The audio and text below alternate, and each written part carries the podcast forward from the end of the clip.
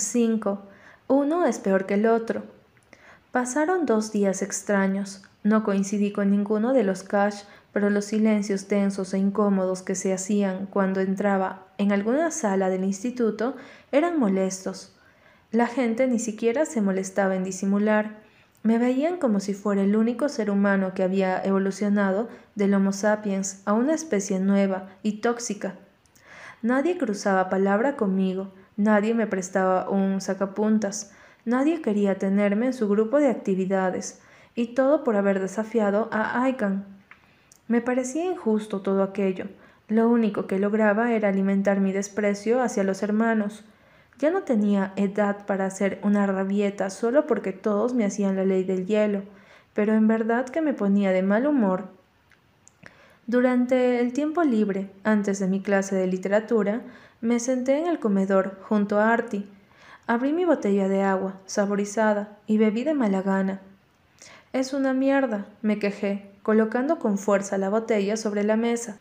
Por supuesto, no se puede hacer un buen debate sobre política si tu contrincante piensa que Trump es el ideal del líder republicano, objetó ella, comiendo una papa frita y mirando unos apuntes al mismo tiempo. Eso no, aclaré frunciendo el ceño y sacudiendo la cabeza. Bueno, eso sí, pero también esto. Miré a mi alrededor. Parece que tuviera lepra. Ah, pero pensé que no te importaba nada más que estudiar, comentó Artie, un poco confundida. Tomé el ketchup y comencé a echar un montón sobre las papas, con salvajismo. Sí, pero me da rabia que se salga con la suya, que tenga tanto poder sobre los demás. Es como si todos los cerebros tuvieran un microchip controlado por los cash. Pues el mío no, rió ella. Kiana, Dash y yo te hablamos y creemos que hiciste algo genial. No estás tan sola. Bueno, eso fue reconfortante. Dos días en Tagus compartiendo habitación con Artie me habían permitido darme cuenta de que era una chica dulce. Podía parecer una muchacha metida de cabeza en los libros con una exagerada preferencia por los chalecos de lana, pero era divertida y su humor a veces era negro, justo como me gustaba.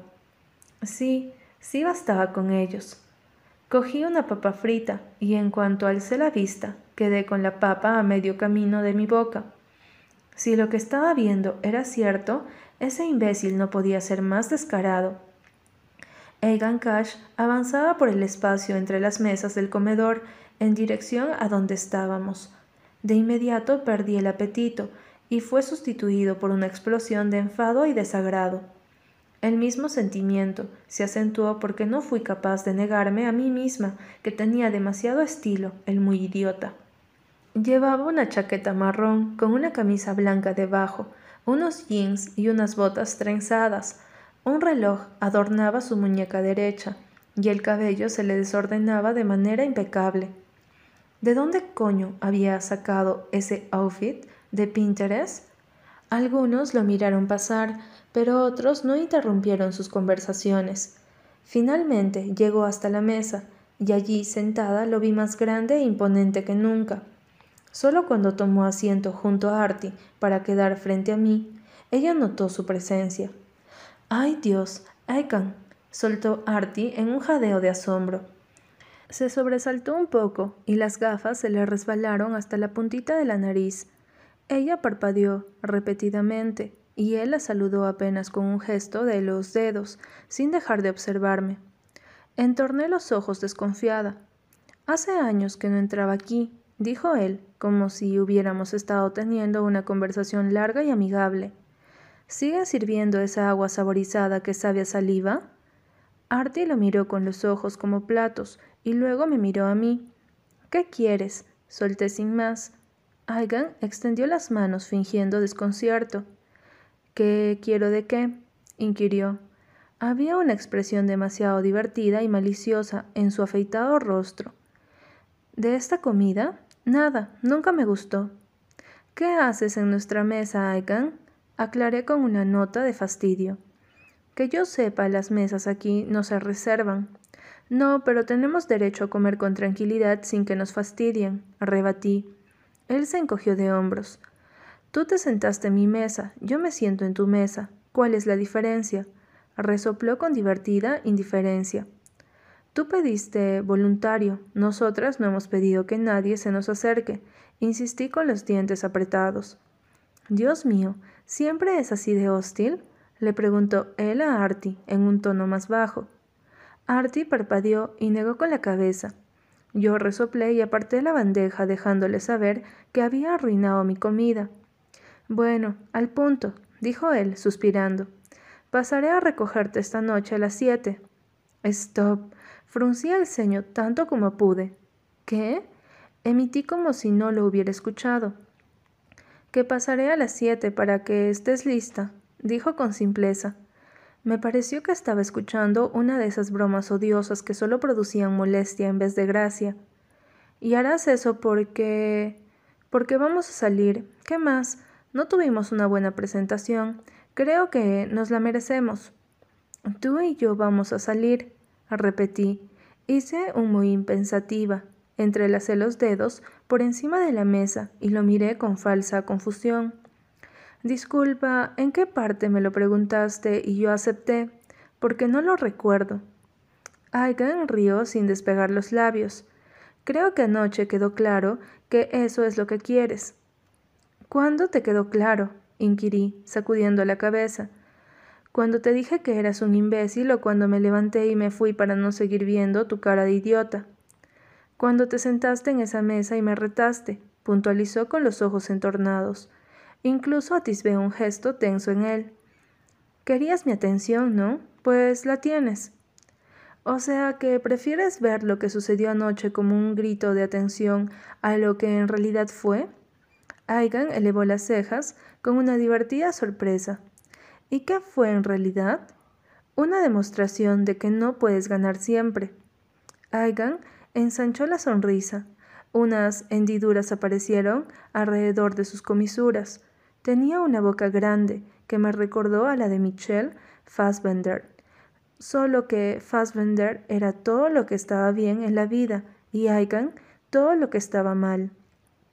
Nos vemos a las siete, se limitó a decir. Dio un golpecito a la mesa con los nudillos y se levantó dispuesto a irse. Pero entonces algo hizo ebullición dentro de mí y estallé. No. Aigan se detuvo y se giró hacia mí. Sus espesas cejas estaban ligeramente hundidas. Sin embargo, la sonrisa seguía ahí. ¿Qué? inquirió, como si hubiera escuchado un chiste. Di el mismo golpecito que él había dado y me puse de pie para encararlo. Teniéndolo enfrente descubrí que era varios centímetros más baja que él. No obstante podía sostenerle muy bien la mirada. Que no voy a salir contigo porque no quiero hacerlo, repetí con una firmeza indiscutible. Y muchos lo escucharon. Sentí más de una docena de miradas sobre mí, pesadas, tensas, curiosas, críticas, pero no miré alrededor, sino que me mantuve concentrada en los burlones y chispeantes ojos de Aiken. Pude darme cuenta de que aquellos eran de un gris claro, tanto que podían parecer transparentes. Su sonrisa desapareció de la misma manera que la noche anterior, y su expresión entonces pasó a ser circunspecta, casi severa. Le regalé una sonrisa y aunque quise descargar mi rabia dándole un buen puñetazo, le palmeé con suavidad el hombro. Mejor prueba con las nueve que restan. Tomé mi mochila, mi bandeja y avancé por el pasillo del comedor sin mirar atrás. Llegué hasta el fondo, vacié la bandeja, la dejé allí y atravesé las puertas. Y en cuanto me uní al ligero flujo de estudiantes que iban por los pasillos, alguien me interceptó. Era Artie, jadeante, Jude, sí que tienes los ovarios de titanio, exclamó tratando de seguirme el paso y hablar y respirar todo al mismo tiempo. Lo dejaste como culo en agua. ¿Cómo qué? inquirí riendo por esa comparación. Sorprendido, pues ahogado, en shock, sin saber qué demonios decir, aclaró, restando la importancia. Pero, ¿y el plan? Ajá, el plan. El plan era como un pajarito volando a mi alrededor. En aquel momento mi rabia se había convertido en unas nubes densas, rojas, que la habían ocultado. No lo sé, estaba tan molesta por su descaro que lo olvidé, admití. Bien, eso fue épico, pero en cuanto otra chica le diga que sí, volverá a ser el rey de Tagus. No lo pensé muy bien, confesé. Solo quería partirle la nariz. Artie hizo un gesto para restarle importancia. Bueno, no importa. Basta con que al menos una chica una vez lo ponga en su lugar. Te aseguro que nadie olvidará esto. Fui a clase de literatura un poco furiosa y ofuscada todavía. Había actuado impulsivamente en el comedor. Sí, había dejado a Aikan sin palabras, pero eso equivalía a hacerle un mal corte de cabello. Al final no era nada. Se iba a sentir avergonzado y enojado por un rato, pero luego el cabello le crecería y el corte no sería más que un chistoso recuerdo que poco a poco olvidaría. No, yo no quería que Aigan olvidara que era un imbécil. No quería que se bajara del trono un rato y luego volviera a sentarse. Yo quería que se acabara, que pasara de ser alguien importante a ser absolutamente nadie. En el aula la profesora nos apresuró a todos. Vamos, vamos, insistió de pie en la puerta. Pónganse con sus compañeros de grupo. Entré y descubrí que en la mesa ya estaba Adric. Genial. ¿Hoy qué diría? que estaba atentando contra su integridad? Dejé la mochila en el suelo y tomé mi lugar. El sitio ya olía a perfume masculino y a algo muy natural. ¿Era el olor de Adric o del resto de los chicos? Tuve la impresión de que el suyo resaltaba por mucho. La profesora señaló el pizarrón cuando ya todos estuvieron en silencio. Aquí tengo cuatro géneros literarios indicó ella, señalando lo escrito con marcador de agua color azul. Ciencia ficción, novela negra, romance y fantasía. Quiero que cada uno escoja un género. No tiene que ser unánime, así que la idea es escuchar los porqués de su compañero para llegar a una misma opción y elegir un género para su grupo. ¿Entendido? Fue preguntando de mesa en mesa. En parte resultó aburrido porque todos escogían el mismo. Dos chicas se quedaron con un romance. Un chico y una chica ni siquiera necesitaron discutir porque seleccionaron ciencia ficción y el resto no tuvo que intentar convencerse de nada. Cuando llegó a la nuestra, yo fui la primera en hablar. Novela negra, elegí, muy entusiasmada. Adric ni se inmutó, con los antebrazos encima de la mesa y un tono apático dijo Fantasía. Claro que íbamos a discrepar, él solo quería molestarme. La profesora, con un aire de ansias y satisfacción, preguntó ¿Por qué la fantasía, señor Cash? Él se encogió de hombros. Me gustan las peleas, los dragones y esas cosas. Se limitó a responder, como si no hubiera ninguna otra razón. A mí me pareció una razón estúpida. ¿Por qué la novela negra, señorita Derry? Pasó a preguntarme la profesora. Me removí sobre la silla, preparada para contestar. Es muy real y la intriga mantiene interesado al lector. Se sale de lo convencional y los clichés pueden tomar giros inesperados, dije. Pero si debo responder tan simple como mi compañero, me gustan los asesinatos. Se oyó una pequeña risita en alguna parte. Adric frunció el ceño y giró la cabeza. ¿Muy real? inquirió, como si hubiera dicho algo ridículo. Negó con la cabeza y miró un poco divertido a la profesora. La lectura es escape, aventura, diversión, infinito. La realidad es dura, cruda, asfixiante, limitativa. Yo no busco realidad en un libro. ¿Para qué? Si ya lidiamos todos los días con ella, la realidad es cerrada. Te ordena que algo azul solo deba ser azul. ¿Y qué pasa si yo quiero que sea verde o que ni siquiera sea un color? Si leo, por lo menos quiero olvidarme un rato de esta aburrida y cuadrada humanidad. Un par de chicas se mordieron los labios, embelesadas. Los chicos asintieron en un reflexivo acuerdo, como si nunca hubieran escuchado nada más cierto. La profesora se veía complacida, y mi cara era de rareza total, tipo, ¿Are you fucking did me? Bien, asintió la profesora. Quizá si la señorita Derry está muy acostumbrada a leer siempre lo mismo, debería darle una oportunidad a la lectura de su compañero. Dejaremos la fantasía para este grupo. Luego habló de manera general. Lo siguiente que quiero es que discutan qué libro del género elegido les gustaría leer. Ahora escribiré una cita de cada género. Asegúrense de tomar nota. Abrí mi libreta de mala gana y anoté las citas. Cuando terminó la clase cogí mi mochila y me levanté para largarme, pero antes de poder hacerlo, Adric habló. ¿Qué libro vamos a leer? me preguntó mientras guardaba su cuaderno. No lo sé. ¿El experto en fantasía no eres tú? repliqué sin ánimos de sonar agradable. Él se encogió de hombros. Puedo recomendarte algunos si prefieres leer en vez de cabrearte. No estoy cabreada, defendí frunciendo el ceño. Él elevó la comisura derecha y se levantó al mismo tiempo que se colgaba la mochila en un hombro. Solo te falta sacar las uñas para arañarme la cara. ¿Me estás comparando con un animal? inquirí en tono retador. Hasta aquí te veo erizada, añadió. Nuestras miradas se encontraron un tanto desafiantes. Bien, eres insoportable, bufé girando los ojos. Los estudiantes iban saliendo del aula y se nos quedaban mirando de reojo.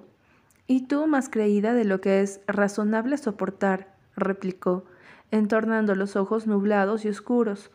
Mejor pon los pies en la tierra, estás volando peligrosamente alto. Aquello me sonó amenaza, y más por el tono bajo y arrastrado en el que lo dijo. Pero no me mostré alterada, todo lo contrario, elevé la barbilla. Ni que fueras una cash, refuté, sonriendo amargamente. ¿Así insultas? se burló descaradamente. ¿Como protagonista de novela de romance? Así insulto dentro de un aula de clase para no quedar peor de lo que tu hermanito me ha dejado delante de todos. Le corregí en un tono tranquilo, aún sonriendo sin despegar los labios. Adric asintió como si finalmente entendiera algo. Ah, Aigan caga, y a mí me salpica la mierda. Me pareció que disimulaba una sonrisa amarga. Eso es bastante justo, sí. Ustedes tres son un mismo paquete, le recordé, cruzándome de brazos. Por supuesto, afirmó él, de una manera burlona pero tranquila que me irritó. Si lo dices tú, debe ser cierto. Te gusta tener siempre la razón, ¿no? Si Aigan también es igual. Me fue imposible seguir sonriendo, pero no bajé la cabeza. De hecho, una oleada fría y furiosa me recorrió el cuerpo. Sin embargo, decidí no explotar. No podía explotar. Hacerlo era darles ventaja. ¿Qué libros tienes? Me limité a preguntar, tensando la mandíbula. Adric hizo un leve encogimiento de hombros y me rodeó para avanzar entre la fila de mesas. Te los dejo y ves. De acuerdo. Edificio F, piso 8. Solo cuando abandonó el aula me di cuenta de que lo había invitado al apartamento. 6. Dos cash en un mismo sitio. Explosión de entrepiernas.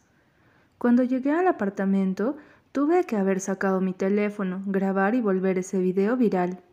Artie estaba en shorts de pijama con una mascarilla facial de color verde, el cabello recogido en dos moños a los lados y unas pantuflas de motitas, bailando al ritmo de Bruno Mars.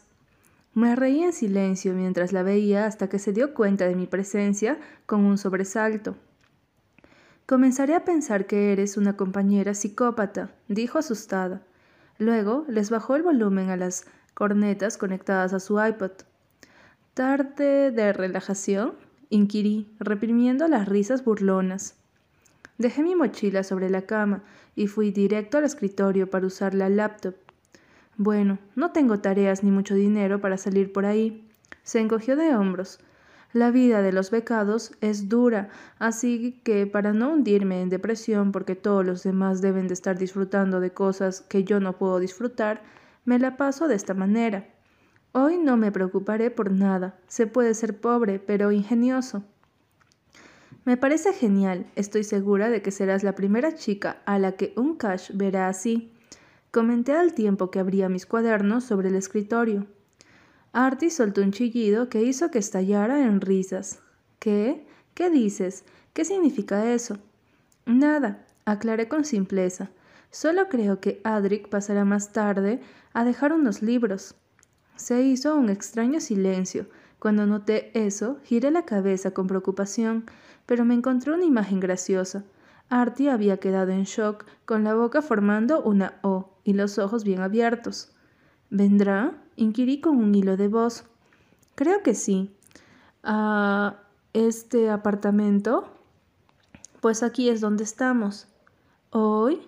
No sé a qué hora. Dios mío, gritó y corrió hacia su habitación. No puedo estar así. Escuché cómo abría los cajones de golpe buscando en uno y en otro. ¿Qué debo ponerme? No creo que importe. Artie se asomó por la puerta de su habitación. ¿Cómo que no? expresó. Se lo diría a todo el mundo. Los tipos no se cuentan esas cosas, repliqué sin darle importancia. Los imbéciles sí, exclamó ella, como si fuera muy obvio. Los Cash son imbéciles y les encanta hablar de todo, más de las chicas.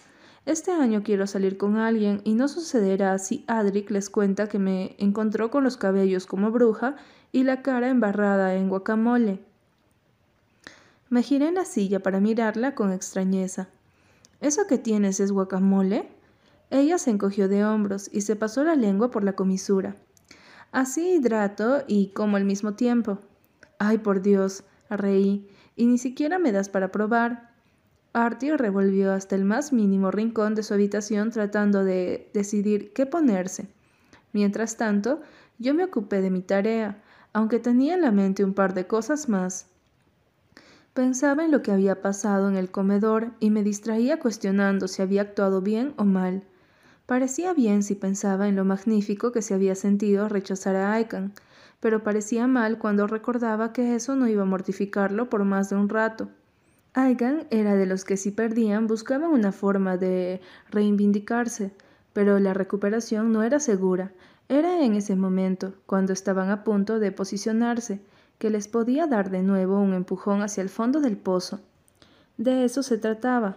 Había que empujar a Aigan cuando creía que estaba llegando a la cima. Mi teléfono sonó de repente. Era una llamada de mi madre y de inmediato me alegró que lo fuera. Hola mamá, saludé. ¿Cómo estás, guapa? Saludó también. ¿Qué tal es el instituto? Mamá tenía una voz fuerte y una manera de hablar distintiva como si no fuera una madre, sino una amiga, una de las mejores.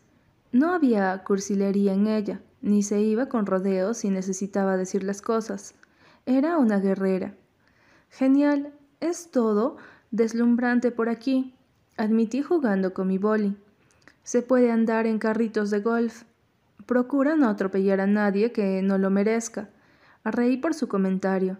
¿Cómo has estado? ¿Cómo está Tina? Pregunté, ya entrando en el tema al que, por más que no quisiéramos, siempre debíamos entrar. Bastante bien, yo y bastante bien, Tina. Acomodamos tu habitación para que fuera la suya y esta noche nos pondremos a ver una maratón de Rocky. ¿Aún tienes reservas? Inquirí sin darle vueltas. Sí, no te preocupes. Claro que me preocupo, mamá. Solo tienes que centrarte en estudiar. ¿Debes comprar libros o algo? No, Aquí nos dan todo. Justo ahora estoy haciendo tareas. ¿Y conociste gente? ¿Cómo son? Bueno, tengo una compañera de habitación increíble. Por detrás, Artie gritó con entusiasmo. Encontré un chaleco que no uso desde hace mucho tiempo. Reprimí las risas. De acuerdo, entonces te dejo para que sigas con lo tuyo. Textéame cuando puedas. Lo haré esta noche. Te quiero. Te quiero. Adiós. Me quedé pensando en el asunto de los siete mil dólares y un segundo después me sentí estúpida. Sí había una forma de hacérselos llegar a mamá. Se los enviaría a Tina y, como ella era la única persona en la que ambas podíamos confiar, estaba segura de que se usarían sabiamente. Listo, exclamó Artie con entusiasmo mostrando el pantalón de pitillo y la camisa blanca con un chaleco azul que se había puesto. Ahora mejoraré un poco mi cabello. Negué con la cabeza al mismo tiempo que reía. Pasé toda la tarde lidiando con un informe que incluía ejemplos propios. Para cuando tocaron la puerta, yo, a diferencia de Artie, estaba hecha un lío. Llevaba un boli en el arco de la oreja, el cabello atado en un moño, para que no me molestara, aunque igual se me salían mechones. Una camisa sin mangas, con el estampado de una banda y unos leggings negros Iba descalza y tenía cara de pocos amigos. Abrí la puerta y Adric ni siquiera se inmutó al ver mi aspecto liado. Aquí están, dijo de tiro y entró sin que yo le invitara. Dejó una pequeña pila de libros sobre el escritorio. Habían tres o cuatro. ¿Son todos? pregunté, pues esperaba un repertorio más grande. Cerré la puerta y lo miré con una sonrisa burlona. No, respondió con hastío. Seleccioné los más ligeros para ti. Eso me tomó por sorpresa.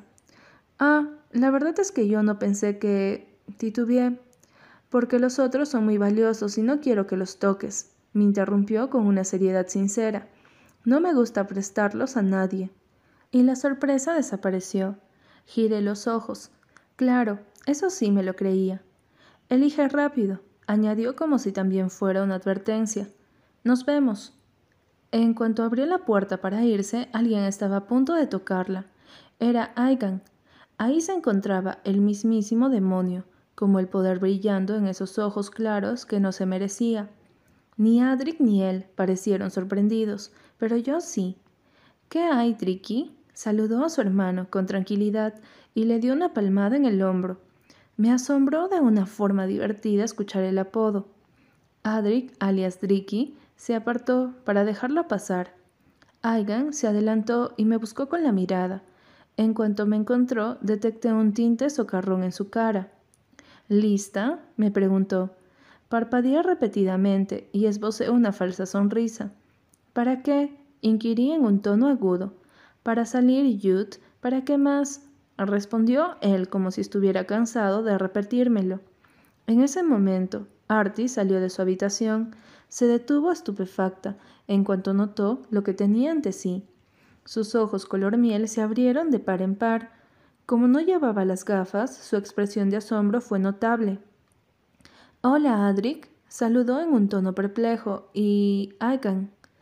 Luego me miró como diciendo, joder, ¿no me dijiste que serían dos? Los hermanos hicieron un gesto muy similar e indiferente con la mano para saludarle. Concerté en que se parecían demasiado. ¿Ustedes también se van? preguntó Aigan, mirando a Artie y a Adric con una sonrisa divertida. ¿Quiénes? preguntó Adric, ceñudo. Tú y Artemis, respondió Aigan con simpleza. ¿La escogiste a ella? ¿A quién? volvió a preguntar Adric desconcertado. Eh, yo soy Artemis, habló Artie, un poco descolocada. Adric la observó como si hasta ahora reparara en su presencia y asintió. Entreabrió los labios para decir algo, pero entendía la oportunidad que tenía enfrente y me le adelanté. Sí, afirmé, interviniendo, y deberíamos ir todos juntos, ¿verdad? A donde sea que vayamos. Me parece que no, dijo Adric, tranquilo y aburrido. No seas tonto, Dricky, dije, disimulando la burla. Todos estamos saliendo, así que será divertido. No me digas Dricky, refutó Adric al mismo tiempo, igual de tranquilo. ¿Sí, Aigan? Le pregunté ignorando la negatividad de Adric. ¿Puedo al menos elegir que nos acompañe? Por mí no hay rollo, aceptó Aigan, encogiéndose de hombros. Tengo cosas que hacer, se apresuró a decir Adric tipo un no rotundo. Nadie tiene cosas que hacer a esta hora, defendí como si fuera ridículo. Yo sí, replicó él de manera odiosa. Tengo que ir a meter un tenedor en un tomacorriente. Lo puedes hacer más tarde, resoplé, y me encaminé hacia la puerta. Bueno, vámonos. Solo Artie se movió, así que me volví hacia los hermanos. Adric parecía enojado, mientras que Aigan me miraba algo desconcertado. Me hizo un pesado repaso y se me antojó lanzarle ácido a los ojos. ¿Vas a ir así? me preguntó Aigan, incrédulo. Así como, respondí sin comprenderlo. Él volvió a observarme de arriba abajo con el ceño ligeramente hundido y con una chispa crítica en los ojos. Así pues, como si te hubiera comprado una esclava en uno de esos pueblos pobres de África. Soltó, directo, tipo que te entres sin lubricante. Le dediqué una mirada que hubiera atravesado los sesos de alguien como una bala. ¿Me veo tan mal? Mal es poco, aclaró él, Pareces cagada de mono. Exhalé. Bueno, había olvidado que me faltaban los zapatos, pero me dio la impresión de que para Aigan eso era lo de menos. Lo importante, lo que lo sorprendía, era que todo mi aspecto no encajaba en lo que íbamos a hacer. Pensé en las chicas de Tagus, bien arregladas, maquilladas y prolijas, incluso más que Artie. Eran esas las chicas con las que Aigan solía salir. En su mente debía de estar preguntándose, ¿no va a cambiarse? Porque era algo demasiado obvio. Aigan se vestía bien, se veía bien, así que la chica que anduviera con él debía ser igual. Por supuesto, yo no había aceptado andar con él, y si quería hacer más que molestarlo, iba a darle con todo. Esperen un momento, me excusé y corrí hacia mi habitación. Cogí las botas trenzadas y me las calcé. Me miré en el espejo y me solté el cabello. No me parecía que me viera mal, es decir, al menos esa ropa no estaba vieja y gastada pero Aigan estaba acostumbrado a ver tacones, cabellos peinados, bolsos colgando del brazo y perfumes caros, y yo no iba a darle nada de eso. Ahora, si no les gustaba podía irse, pero estaba segura de que no lo haría, porque salir conmigo era parte de su plan. Volví a la sala. Listo, anuncié. Aigan casi la dio la cabeza y volvió a hacerme el repaso, como si quisiera encontrar lo que me había cambiado. Me aproximé a él y fruncí el ceño. ¿Hay algún problema? pregunté con falsa incredulidad. Aigan entornó los ojos y luego relajó la expresión. No, vámonos. Artie y yo salimos primero y comenzamos a bajar las escaleras. Con disimulo, ella se apegó a mí y dijo entre dientes, ¿Qué estás haciendo? Y yo con mucho cuidado respondí, Sigo el plan, Artie, el plan. Así que íbamos a tener una especie de cita doble esa noche.